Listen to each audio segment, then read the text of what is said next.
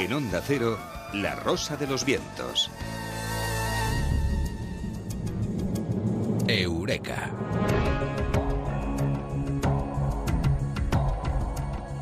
Como siempre, con Mado Martínez. Eh, Mado, muy buenas, ¿qué tal?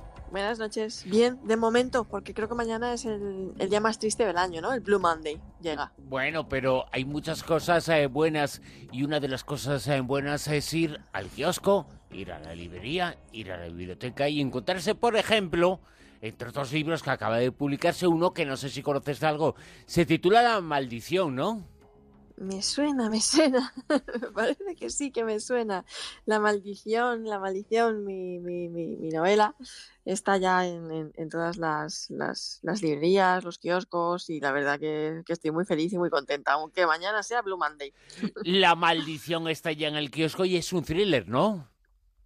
Es un thriller sobrenatural, sí, podríamos llamarlo así, una novela, una novela de terror a la que yo tengo especial cariño porque, porque hay varios eh, personajes ahí que, que me intrigan, me enamoran, me, me fascinan y, y, al final uno yo creo que se acaba, no sé si le pasa al resto de escritores, pero yo siempre me, me acabo enamorando de uno o dos personajes y, y es realmente una de mis favoritas. Parece que todo en la vida tiene un lado bueno junto al lado malo. Esta novela, en cierto modo, presenta eso, la cara y la cruz de las cosas. Es un grupo de amigos eh, que quieren pasárselo bien, que se lo han pasado bien, una noche de juerga, pero luego llega el infierno tras un atropello, tras un viaje excesivo por la carretera, ¿no?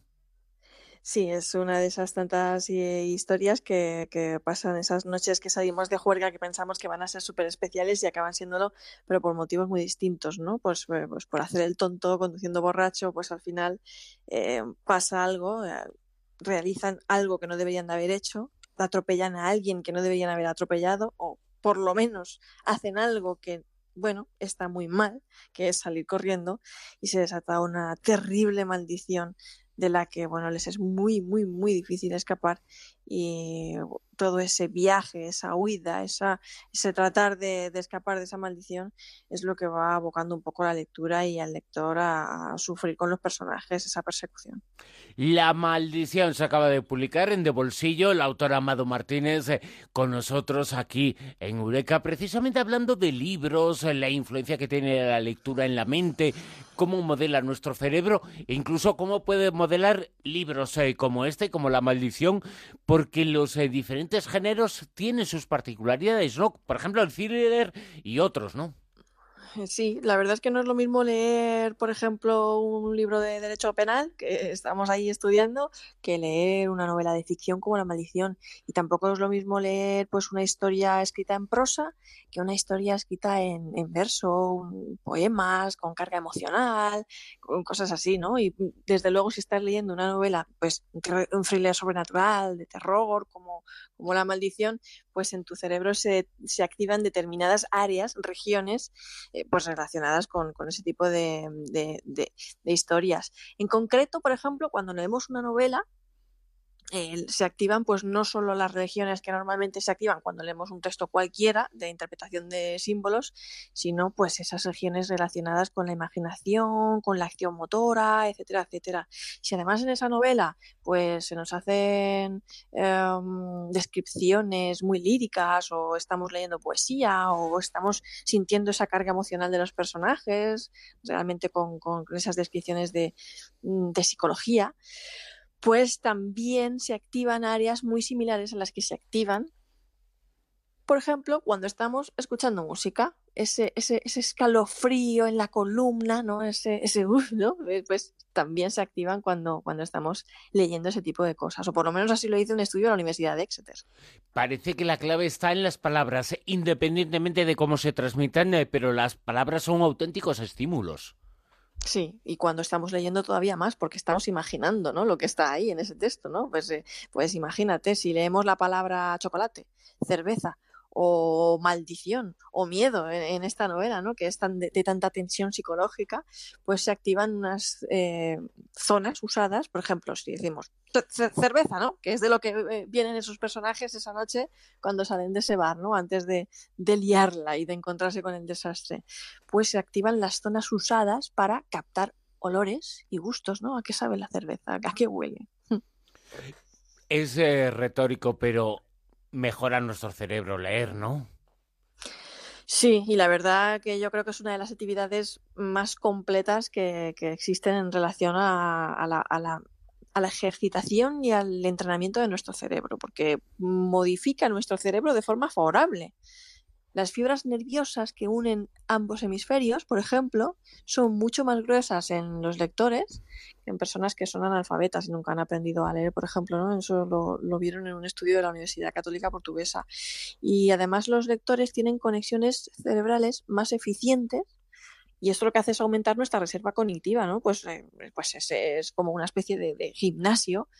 Y lo que hace pues es hacernos pues más, nos protege, por ejemplo, contra la enfermedad del Alzheimer. Bueno, más bien no es que nos proteja, sino que retrasa la aparición de, los síntomas. Es decir, eh, disminuye también el, el, el, impacto de la enfermedad si se mantiene una lectura activa.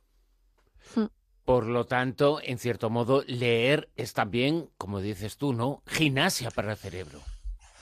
Sí, pues porque ejercita la memoria y pues retrasa pues los síntomas del envejecimiento, del Alzheimer a nivel cognitivo, ¿no? Que es de lo que estamos hablando. Y leer habitualmente y hablar una segunda lengua es uno de los mejores ejercicios que, que puede realizar una persona para mantener su cerebro en forma. Cada vez que, que leemos, nuestro cerebro cambia y es una actividad que nos transforma profundamente y para siempre, ¿no? Y además yo creo que es una de las actividades más mágicas eh, que podemos eh, porque que podemos hacer porque no sé, mm, Quevedo decía que la lectura era eh, un ejercicio que hacía que los vivos pudieran hablar con los muertos y es verdad, ¿no? Porque nosotros podemos leer a Quevedo, que está muerto, y él se está comunicando todavía con nosotros, ¿no? Y es también una comunicación invisible, porque ahí hay un libro, hay una librería, tú lo coges, lo lees y estás comunicándote con alguien que a lo mejor pues ha traspasado las fronteras del tiempo y dejó ese texto escrito ahí hace multitud de años y, y es realmente la auténtica comunicación, de tanto que hemos hablado a veces de, del más allá y todo eso, entre vivos y muertos. En cierto modo, los eh, clásicos, eh, las obras universales, eh, tienen alguna característica, alguna característica especial, además eh, de su calidad, pero han modelado el cerebro de las personas y de los lectores y de las épocas de una forma distinta. Pues a mí me gustaba creer que las obras literarias eh, sí tenían características universales y que pues por eso eran formaban parte ¿no? de, la, de la historia de la literatura, ¿no? Pues la primera carrera que yo estudié fue filología hispánica, que es lengua y literatura, ¿no? Y entonces pues me gustaba pensar que, que, sí, ¿no? Por ejemplo, una obra como El Quijote, ¿no? O las obras de, de Shakespeare, imagínate, es decir, que la puedes leer aquí, allá, en cualquier momento y sigue transmitiendo una serie de mensajes universales. Pero luego estudié antropología y me di cuenta que sí, sí, bien, existen esos universales, pero son muy occidentales, en, realidad. Y, guardan, esos cánones en realidad un poquito también, ¿no? No siempre es así, porque, bueno, Laura Bonahan es una antropóloga que pensaba igual y tuvo una gran discusión con un compañero de la universidad y al final, pues lo que hizo fue llevarse a, la selva durante un trabajo de campo que tenía que hacer, una investigación en, África, con, los Tiv, en la tribu de los Tiv, pues un ejemplar de Shakespeare. Y por las tardes, tarde-noche, pues lo que hacía era contarle la historia de, de Hamlet a los Tiv. Y no solamente no la entendieron de la misma manera que nosotros la entendemos, ni, ni, ni captaron el mismo significado, ellos extrajeron un significado totalmente distinto, sino que además le dijeron a, Laura Bonahan tan tranquilamente, oye tú, eh, cuando quieras nos cuentas más historias de estas, como la de tu tal Shakespeare, que nosotros te enseñaremos a interpretarla correctamente, para que luego no pienses los de tu gente que has estado aquí sentada en una selva y ya está. O sea que que tan, tan, tan universal a veces no es. Lo que hay que hacer es, eh, para mejorar nuestra mente, nuestro cerebro, nuestro ánimo, nuestra imaginación, absolutamente todo, acudir al kiosco, a la librería, mañana mismo y hacerse con la maldición, porque leer es bueno, pero no solamente es que sea bueno y aprendas, sino que nuestras neuronas van a funcionar mejor. Así que no hay excusa para no hacerse con la maldición, ¿eh? Pues ojalá que lo disfrute muchísimo. A mí, ya sabes que me, que me da muchísimo reparo hablar de las novelas porque siempre pienso que estoy contando más de, la trama que de lo que... Vamos, a mí es que no me gusta que me cuenten nada de una novela. Decir, no, no me cuentes nada. Pero vamos, que, que más o menos creo que hemos dado las pistas de una novela que se está ambientada en los años 50, en la California de los años 50, en un pueblecito llamado Apple Valley, que yo soy muy de historias en los pueblos, en contextos cerrados, oprimidos, con unos personajes que, vamos, a mí, ya como he dicho antes, me enamoran y creo que van a enamorar también al lector. Pues, eh, Mado Martínez, vamos a leer enseguida. Te escuchamos, eh, te atendemos. Eh, es un placer que estés aquí con nosotros en La Rosa de los Vientos, ¿eh? El placer es mío. Gracias. Un saludo, abrazos.